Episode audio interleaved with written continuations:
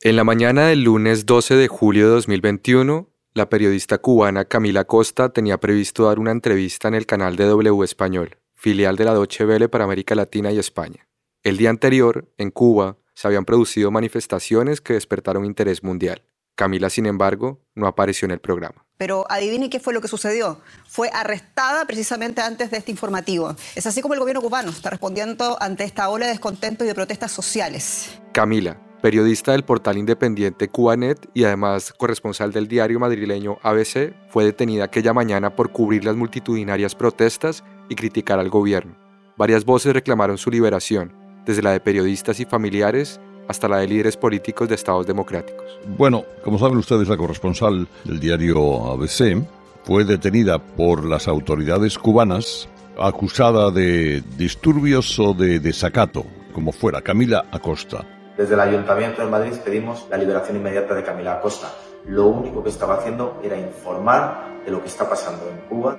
Yo soy el padre de Camila Acosta, me llamo Orlando Acosta.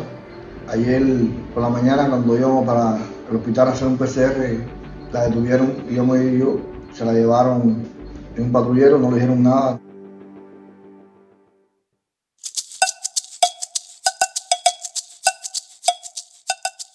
Bienvenidas y bienvenidos a Deliberante, un podcast de historias de libertad de expresión en las Américas. Soy Pedro Vaca, relator especial para la libertad de expresión de la Comisión Interamericana de Derechos Humanos. En este episodio, las invito a acompañarme a conocer a Camila Costa y también para descubrir de primera mano cuáles son los riesgos de protestar y hacer periodismo independiente en la isla. Mi nombre es Camila Costa, soy originalmente de una localidad que se llama Isla de la Juventud, una isla que queda al sur de lo que son las provincias Artemisa y Mayabeque en Cuba, es decir, una isla dentro de otra isla. Desde su adolescencia, Camila tenía claro que lo suyo era el periodismo. Disfrutaba de la lectura, gozaba hablando con la gente de su barrio y le gustaba estar enterada de lo que sucedía alrededor suyo. Sabía muy bien que no quería un trabajo que la condenara a una rutina fatigante y aburrida.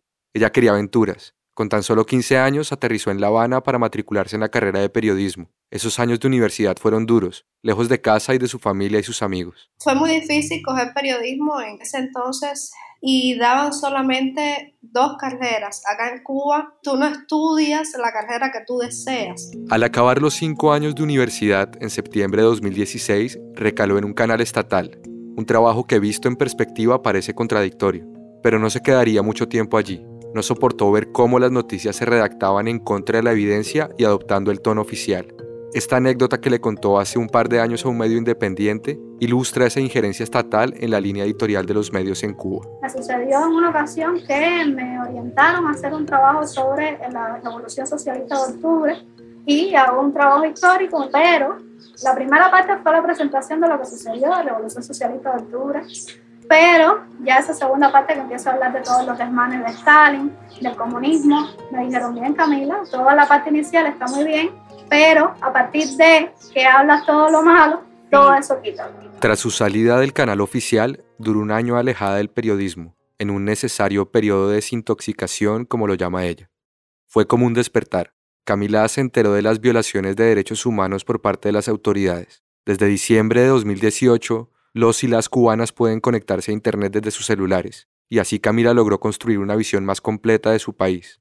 En esos meses, también conoció al escritor Ángel Santiesteban, quien es hoy su pareja. Y él empezó a, facilitarme, por ejemplo, algo que hacían grupos opositores acá, eran memorias flash con videos. Fue entonces que yo empecé a conocer realmente, por ejemplo, lo que son las Damas de Blanco, que es una organización femenina que marcha todos los domingos desde el año 2003 por la libertad de los presos políticos y que domingo tras domingo han sido brutalmente golpeadas. Una vez dentro del mundo de la lucha por las libertades, Camila consiguió trabajo en Cubanet, un portal de prensa alternativa que está bloqueado en la isla. Desde esa redacción, Camila ha publicado reportajes incómodos para el gobierno, ha cubierto protestas, ha denunciado los atropellos de las instituciones y ha entrevistado a varias de las voces más críticas.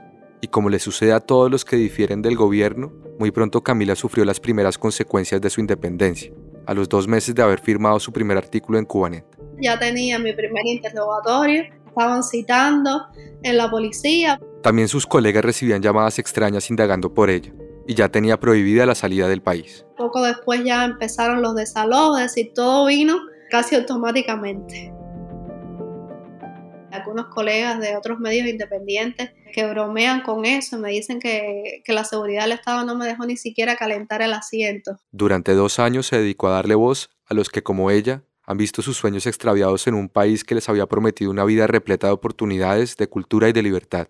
A pesar de hostigamientos cada vez más intensos y recurrentes, Camila continúa con su labor, denunciando los atropellos del Estado, hasta que el 27 de enero del 2021 fue detenida por las autoridades cubanas. Era la víspera del natalicio de José Martí, poeta y héroe de la independencia cubana, y un grupo de artistas e intelectuales se habían reunido a declamar sus versos al pie de un busto suyo en La Habana. Camila quería acudir al acto, no solo como periodista, también como una manifestante más, pero cuando se dirigía a reunirse con los demás fue detenida por un agente del gobierno. Duraría unas cuantas horas detenida. Ese día amanecieron muchísima gente sitiada en sus casas, imagínate tú, imagínate, solamente para impedir que homenajeáramos a José Martí. Es increíble. Cuando volvió a su casa, le avisaron que estaba bajo reclusión domiciliaria. Esta es una medida muy particular que emplea el Estado cubano, sin siquiera una orden judicial. Confinan a una persona en su propia casa Además suelen situar patrullas y agentes en las calles aledañas para vigilar la persona y cerciorarse de que no salga ni a botar basura. Bajo esas penosas condiciones, Camila duró tres días. Alguien menos valiente quizás no hubiera seguido con su trabajo de denuncia y de resistencia, pero este no es el caso. Camila es valiente. Conmigo su trabajo ha sido improductivo. En la medida en que ellos han aumentado la represión, pues en esa misma medida yo me he vuelto más rebelde. El domingo 11 de julio de 2021, Camila se encontraba en su casa, sentada en su sofá. Tomó su teléfono celular y entró a Twitter. Esa era su rutina y quizá también la de muchos cubanos desde diciembre de 2018. Ir a las redes sociales para enterarse de los sucesos del día. Toda Cuba estaba conectada viendo lo que estaba sucediendo. Camila se encontró con centenares de videos, videos de protestas, de gente manifestándose en las calles, de gente gritando y marchando. Y empezaba a llorar. Yo decía, no puedo creer lo que ya la gente, ya el pueblo cubano haya, se haya tirado para la calle. Eso era algo que mucha gente estaba esperando desde hacía mucho tiempo. Tal vez el antecedente más reciente de lo que vivía Cuba ese día es el famoso maleconazo de 1994. Aquella vez, la amplia avenida Banera se vio colmada de miles y miles de personas que protestaban por la aguda crisis económica fruto del desplome de la Unión Soviética, su aliado más poderoso. En esta ocasión, sin embargo, el descontento social no se quedó dentro de los límites de La Habana. El 11 de julio fue en toda Cuba. Creo que ocurrieron en más de 60 localidades. No hubo una sola provincia en la que no hubiera protestas. Aquí en San Antonio de los Baños comenzaron las protestas de forma espontánea este domingo por la mañana. Las protestas han llegado incluso a la capital. Lo que pasó en La Habana fue apenas un eco de lo que ocurrió en toda la isla. Las protestas estallaron en San Antonio de los Baños, un municipio cercano a La Habana.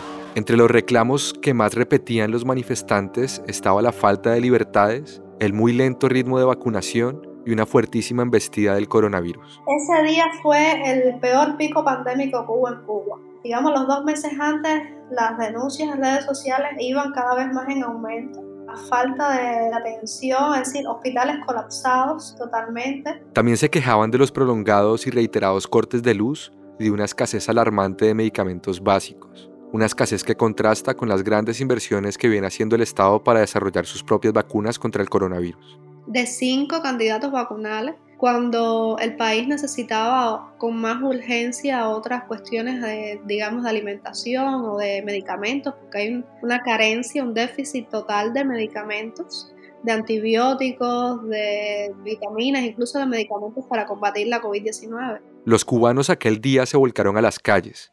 El descontento era evidente. En las plazas y en los parques, la gente reclamaba libertad con gritos y arengas.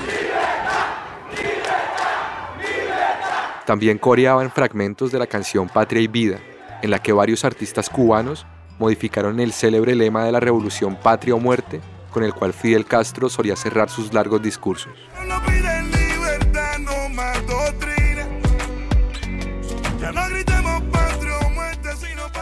Por Telegram y WhatsApp, Camila se enteró de que un gremio de artistas se manifestaría enfrente del Instituto Cubano de Radio y Televisión. Como el lugar le quedaba cerca, Camila agarró su celular su libreta de apuntes y salió de su casa. Ya el Internet había sido cortado por las autoridades. Cuando llego allí al ICRT llego un poco tarde y cuando llego ya estaban montando, estaban deteniendo todas esas personas y habíamos un grupo que nos habíamos quedado fuera y decidimos, bueno, no, vamos a seguir caminando que esto por algún otro lado va a explotar. La marea humana se encaminó al Capitolio Nacional, en La Habana Vieja. El transporte, como el Internet, lo habían suspendido. Yo veía que había colas y colas de personas caminando, dirigiéndose hacia La Habana.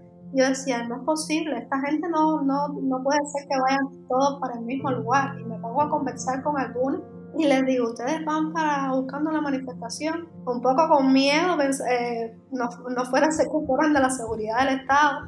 Y me dicen, sí, sí, claro, nosotros vamos para donde haya algo. Y eso me dio también mucha alegría. Sí estaba eso eh, repleto de gente, repleto de patrullas policiales también.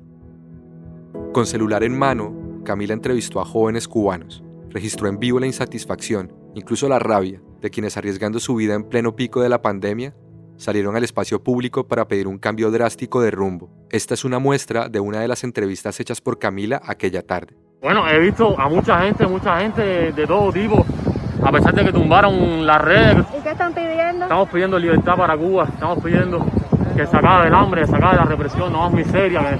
Estamos pidiendo libertad, con libertad se arregla todo. Mientras tanto, a la par de que más y más cubanos y cubanas salían de sus casas para sumarse a las manifestaciones, el presidente Miguel Díaz Canel aparecía en la televisión nacional con una fuerte locución. Y aquí también ratifico que habemos muchos revolucionarios en este país en este pueblo que estamos dispuestos a dar la vida y eso no es por consigna, eso es por convicción. Tienen que pasar por encima de nuestros cadáveres si quieren enfrentar a la revolución. Y estamos dispuestos a todo, pero la orden de combate está a la calle los revolucionarios. Obedeciendo la orden presidencial, un escuadrón de las fuerzas de seguridad apareció muy cerca de donde estaba Camila y comenzó a reprimir a los manifestantes.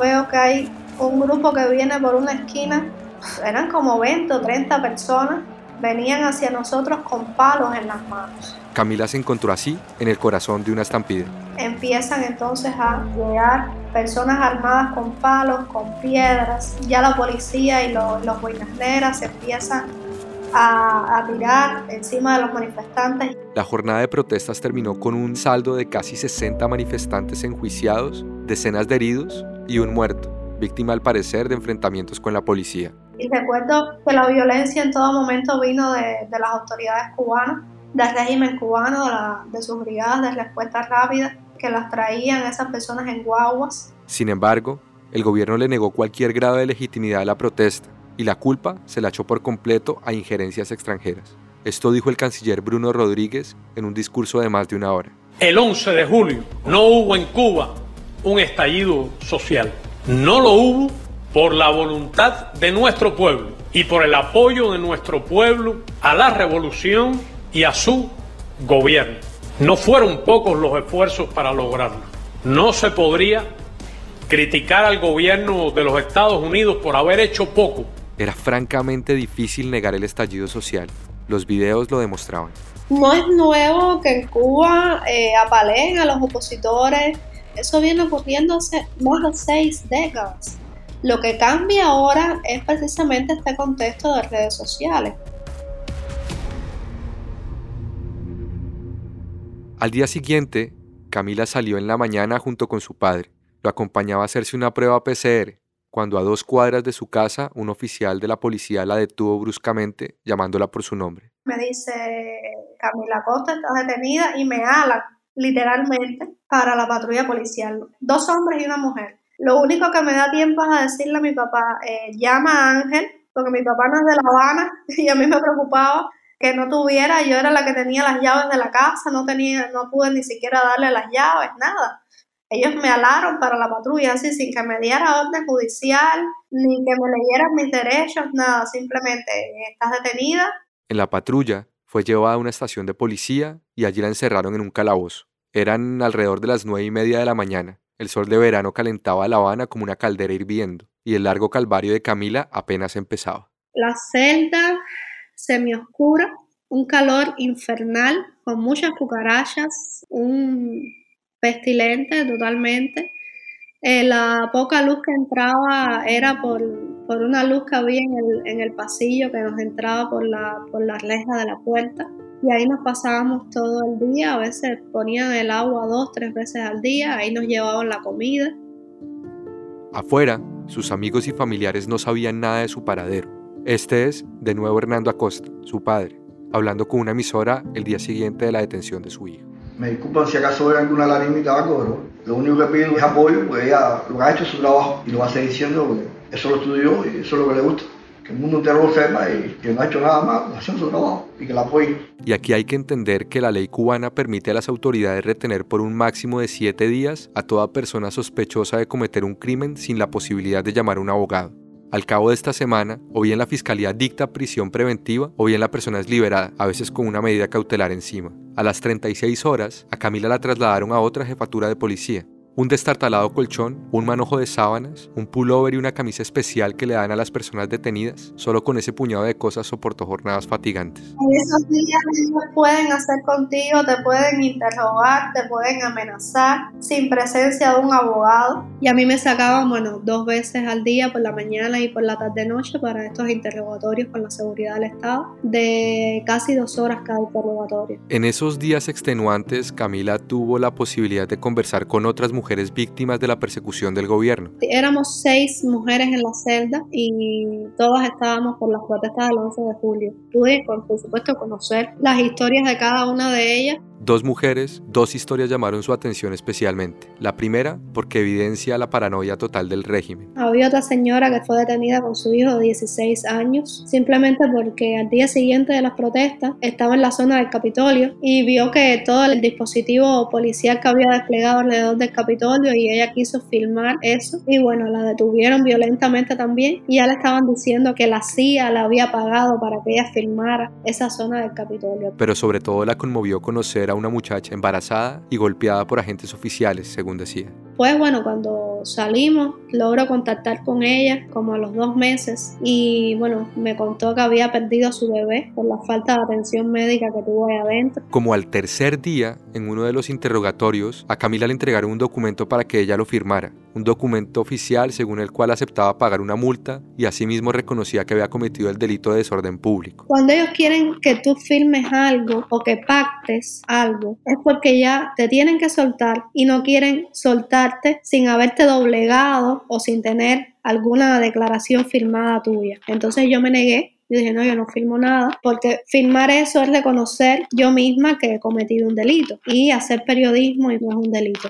Tras cuatro días detenida, Camila volvía a casa extenuada y con una medida de reclusión domiciliaria en el bolsillo, su segunda en menos de un año. Y sí les dejé claro, me van a enviar a la casa con esta medida de reclusión domiciliaria, pero me pueden ir devolviendo a la celda porque el día de mañana o cuando sea, seamos una nueva revuelta, voy a volver a salir a la calle, voy a volver a reportar porque ese es mi trabajo, es mi profesión.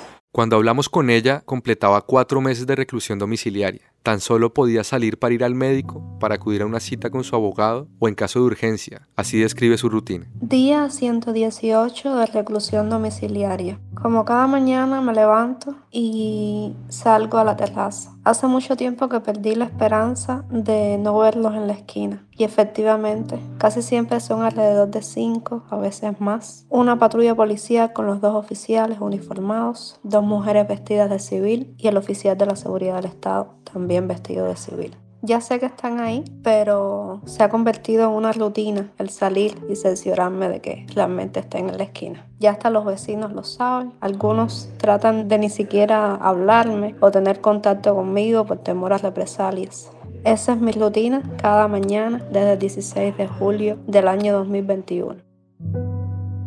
Se preguntarán cómo hace periodismo una periodista que no puede salir de casa, es decir, una periodista a quien le impiden ir y ver lo que está pasando. Trato de trabajar desde casa, es decir, no puedo ir a los lugares a entrevistar a la gente y demás, pero utilizo las redes sociales, las vías de comunicación alternativas por internet para poder hacer eh, mi trabajo. Es una presión, una carga psicológica también tremenda, es decir, estar encerrado el día entero. Ellos lo hacen para eso. En su encierro, son muy pocos los amigos que se atreven a visitarla bajo la vigilancia del gobierno. Muchos temen quedar reseñados pero es gracias a ese reducido grupo de amistades que ha sobrevivido. Bueno, dependo de, amigos para comprar comida, porque yo no puedo salir a hacerlo, tampoco puedo salir a hacer colas, como las extensas colas que se hacen en Cuba para comprar un pedazo de pollo, un pedazo de carne. Entonces, eh, dependo de amigos que me hacen esos favores, me compran la comida, el aseo. Mientras Camila redacta sus notas periodísticas desde casa, su pareja Ángel Santiesteban, también opositor, está escondido en la isla escribiendo una novela, con la inteligencia del gobierno buscándolo por todos lados. Si no escribo, no tengo cómo justificar la vida.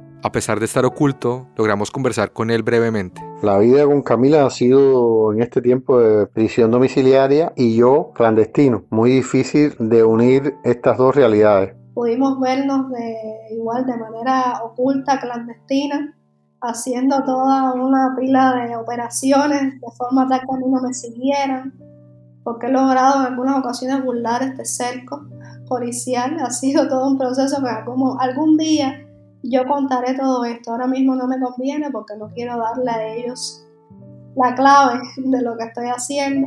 Oh, mantener la relación ha sido, por encima de todo, ha sido hermoso porque la necesidad del uno del otro, la protección del uno del otro, la compenetración de eh, aprender a hablar sin palabras, nos convertimos, además de todo el estrés que tenemos encima, de las presiones de trabajo que tenemos como todo profesional, también es el, el, estrés esto de casi convertirnos en espías y de recurrir a estos mecanismos para tratar de burlar a la seguridad del Estado.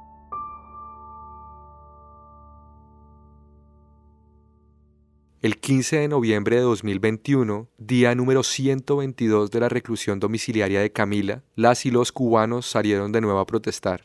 A diferencia del 11 de julio, cuando invadieron las plazas de manera espontánea, en noviembre los organizadores de las marchas habían pedido un permiso previo al Estado, un permiso que fue rechazado tajantemente. A pesar de eso, diversos medios y colectivos de activistas hicieron circular la convocatoria por redes sociales. El ambiente de movilización era inocultable en los días previos a la marcha cívica del 15N. Aquí es clave tener en cuenta la opinión de Laritza Diversent, abogada cubana de la organización no gubernamental Cubalex el Estado hizo un despliegue operativo en todas las provincias del país para amedrentar, disuadir a la población en general, pero amedrentar a aquellas personas que habían manifestado su intención o ellos tenían incluso sospecha de que podían salir el 15 de a manifestarse, ¿no? por lo que publicaban en sus redes sociales. Activistas, escritores, artistas, periodistas y opositores invitaban a través de sus redes a salir pacíficamente el 15N el canciller de Cuba entonces soltó la siguiente ocurrencia. Los grupos privados que se han establecido en la plataforma de Facebook realizan actividades ilegales, alterando mecanismos de geolocalización para simular la presencia masiva en Cuba de personas que se sabe que radican fuera de nuestro país y Facebook podría ser perfectamente, con estricto apego a la ley, demandada por estas prácticas contra Cuba. El canciller se refería quizás a Archipiélago, un grupo de Facebook de más de 38.000 integrantes creado por el dramaturgo Junior García Aguilera, promotor principal de las marchas cívicas del 15N. Estas, según el gobierno, estaban infiltradas por agentes extranjeros y atentaban contra el sistema socialista del país, que es de carácter irrevocable según la constitución cubana. Por eso, porque son protestas que exigen un cambio político, el gobierno las tachó de ilegales y con eso logró sofocarlas parcialmente. En su casa, Camila, como tantos otros cubanos y cubanas, colgó en su ventana una sábana blanca como símbolo de libertad. Al prohibir las manifestaciones sin razones justificadas, el gobierno cubano caminaba en el sentido contrario a las recomendaciones de la Comisión Interamericana de Derechos Humanos. No en pocas ocasiones ha insistido la Comisión en que la exigencia de un permiso previo es incompatible con el derecho de reunión y con el ejercicio de la libertad de expresión en el sistema interamericano. Como mucho, puede aplicarse un mecanismo de notificación previa para que, por ejemplo, el Estado tome las precauciones necesarias encaminadas a proteger a los manifestantes. Pero eso sí, jamás puede exigirse un permiso previo para reunirse y protestar. Este es un obstáculo que el Estado cubano impone para el libre ejercicio de la expresión. No es algo nuevo. Estuardo Ralón, comisionado de la Comisión Interamericana de Derechos Humanos y relator para Cuba, advierte que la situación se ha venido empeorando en los últimos años. La CIDH ha indicado que Cuba sigue siendo el único país del hemisferio en el cual no existe ningún tipo de garantías para el ejercicio de la libertad de expresión. La intolerancia sigue siendo la manera natural en que las instituciones actúan a la hora de relacionarse con los gobernados. las detenciones arbitrarias y masivas, la represión sin freno. Todas estas actitudes son incompatibles con el sistema internacional de derechos humanos. La represión al disenso en Cuba debe cesar lo antes posible. La democracia es condición esencial para que se respeten los derechos humanos en cualquier estado, en cualquier sociedad. Es por ello que el goce de las libertades en Cuba debe garantizarse inmediatamente. Todo lo que se ha venido denunciando es muestra fehaciente de una institucionalidad enmohecida que no tolera la crítica y que tolera todavía menos la existencia misma de otros medios de expresión. Un gobierno que se quedó postrado en la estructura social y digital de hace muchas décadas, cuando todos los medios de comunicación estaban en manos del partido. El Estado ignora por completo las lógicas y las potencialidades de Internet y las redes sociales. Hay muchas familias que no salieron el 11 de julio, pero al ver toda la represión, al ver la injusticia que se está cometiendo con sus hijos, pues eh, también han decidido hablar, han perdido ese miedo, están denunciando. Otra táctica empleada por el gobierno cubano para desestabilizar una protesta consiste en hostigar a los periodistas para que no hagan las veces de megáfonos del descontento social. Esas voces incómodas, tan preciadas para una verdadera democracia, son objeto de detenciones arbitrarias y de persecuciones judiciales, entre todo un abanico de técnicas que pretenden acallar a los que no quieren permanecer en silencio. A Camila, por ejemplo, le imputaron dos delitos. Primero el de desorden público y un mes después le agregaron el de instigación a delinquir. Dos delitos por los que yo pudiera ser condenada a prisión a cumplir una sanción de privación de libertad de tres meses a un año. En repetidas ocasiones, la CIDH ha dicho que los periodistas gozan de una protección reforzada en materia de libertad de expresión. Ellas y ellos son los encargados de destapar todo aquello que el poder quiere mantener oculto. En muchas ocasiones también el Sistema Interamericano de Protección a los Derechos Humanos ha condenado la violencia contra periodistas, violencias como las que padeció Camila. Yo sé que ellos cuando confiscan los equipos de trabajo de los periodistas eh, lo hacen para molestar porque saben lo difícil que es para nosotros adquirir esos equipos, para mellar nuestro trabajo, para eh, hostigarnos, para hacernos de alguna manera ceder. La CIDH ha recordado además que equiparar a los manifestantes con enemigos también es una manera de limitar el derecho a la protesta, algo que los cubanos saben muy bien, pues fueron varias las intervenciones estigmatizantes de altos funcionarios del gobierno contra quienes se manifestaban. No vamos a admitir que ningún contrarrevolucionario, mercenario, vendido al gobierno de los Estados Unidos, vendido al imperio, recibiendo dinero de las agencias, dejándose llevar por todas estas estrategias de subversión ideológica, vayan a provocar desestabilización en nuestro pueblo. Y habrá una respuesta revolucionaria. Es importante recordar que en su informe sobre libertad de expresión en las Américas, publicado en 2019, el entonces relator dijo lo siguiente. En atención a las obligaciones estatales de respeto, garantía y promoción de los derechos humanos, los funcionarios tienen el deber de asegurarse que al ejercer su libertad de expresión no incurran en el desconocimiento de derechos fundamentales, lo que incluye que no lesionen o inhiban el derecho a la protesta social. Asimismo, deben asegurarse que sus expresiones no constituyan formas de injerencia directa o indirecta o presión lesiva en los derechos de quienes pretenden contribuir a la deliberación pública mediante la expresión y difusión de su pensamiento. De manera que situar en el mismo nivel a manifestantes y mercenarios tiene un efecto nocivo y peligroso para quienes en un futuro podrían protestar. Tiene un efecto disuasivo que menoscaba la democracia, silenciando voces, acallando sentimientos, minando el diálogo. El de la protesta además es un derecho de rango preferente. Algunos plantean que es el primero de los derechos, como indica el abogado argentino Roberto Gargarela. ¿Y por qué tiene un lugar especial? Porque es el derecho que ayuda a reclamar por los demás derechos. Lo digo convencidamente de que hay algo muy especial de derecho que sostiene todos los otros. Tampoco han dudado los altos funcionarios del gobierno en afirmar que quienes protestan detestan a Cuba en lo más profundo de su ser, que son antipatriotas, que se venden al mejor postor o que son esbirros de Estados Unidos. Según la dirección cubana, el 11 de julio es resultado fundamentalmente de una operación con financiamiento del gobierno de los Estados Unidos y de la maquinaria política de la Florida. El gobierno iba todavía más lejos en sus declaraciones. Se hace todo eso para desacreditar, para desmontar, para provocar. Y nosotros vinimos aquí para, junto a los revolucionarios de este pueblo, demostrar que aquí la calle es de los revolucionarios y que aquí ningún gusano ni ningún mercenario nos va a tomar las calles. Todas estas expresiones van en desmedro de la protesta, que según la Corte Interamericana de Derechos Humanos es una de las más importantes manifestaciones del derecho a la libertad de expresión. Así lo dijo en una sentencia contra Honduras en 2015. Este derecho abarca tanto reuniones privadas como reuniones en la vía pública, ya sean estáticas o con desplazamientos. La posibilidad de manifestarse pública y pacíficamente es una de las maneras más accesibles de ejercer el derecho a la libertad de expresión, por medio de la cual se puede reclamar la protección de otros derechos. Por tanto, el derecho de reunión es un derecho fundamental en una sociedad democrática y no debe ser interpretado restrictivamente. Cuando se persigue con tanta energía el derecho a criticar, como lo ha venido haciendo el gobierno cubano desde hace décadas, desaparece uno de los pilares de cualquier Estado respetuoso de los derechos humanos. La crítica libre e independiente se persigue en Cuba con una intensidad inaudita. Aquí de nuevo, Roberto Gargarela nosotros como ciudadanos delegamos el poder eh, coercitivo, el poder del presupuesto, el poder económico, eh, y entonces si no, no reservamos un derecho amplísimo a la crítica, eh, es como que perdemos demasiado. Parte del plan de amordazar a la crítica pasa por la intención oficial de dividir a la sociedad en dos bandos opuestos, presentándolos como irreconciliables. El de los cubanos buenos, que apoyan a la revolución, frente al de los cubanos malos, que pretenden acabarla y sustituirla por un proyecto político anticubano. Con esto se está estigmatizando peligrosamente al manifestante y al mismo tiempo contribuye a crear un ambiente de confrontación poco propicio al diálogo y a la libertad de pensamiento.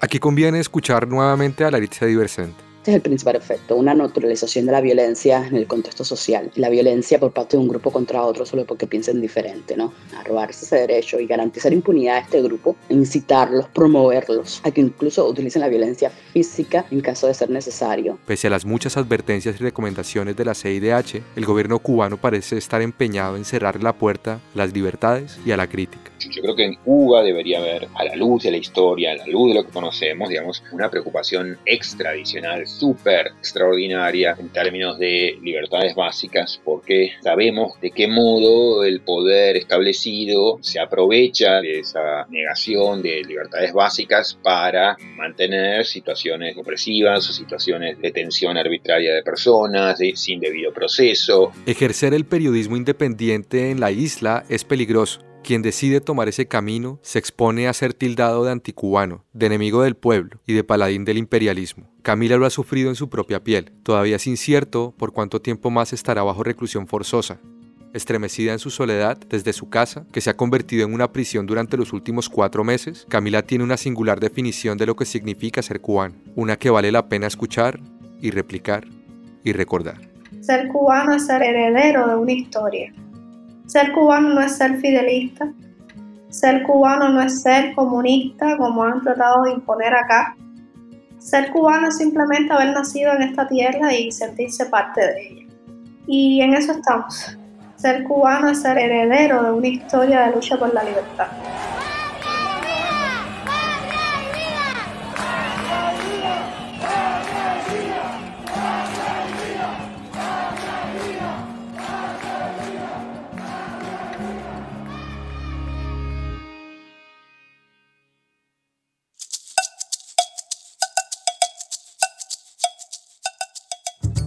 Deliberante es un podcast de la Relatoría Especial para la Libertad de Expresión de la Comisión Interamericana de Derechos Humanos, producido por la no ficción y cuenta con el apoyo del Robert F. Kennedy Human Rights.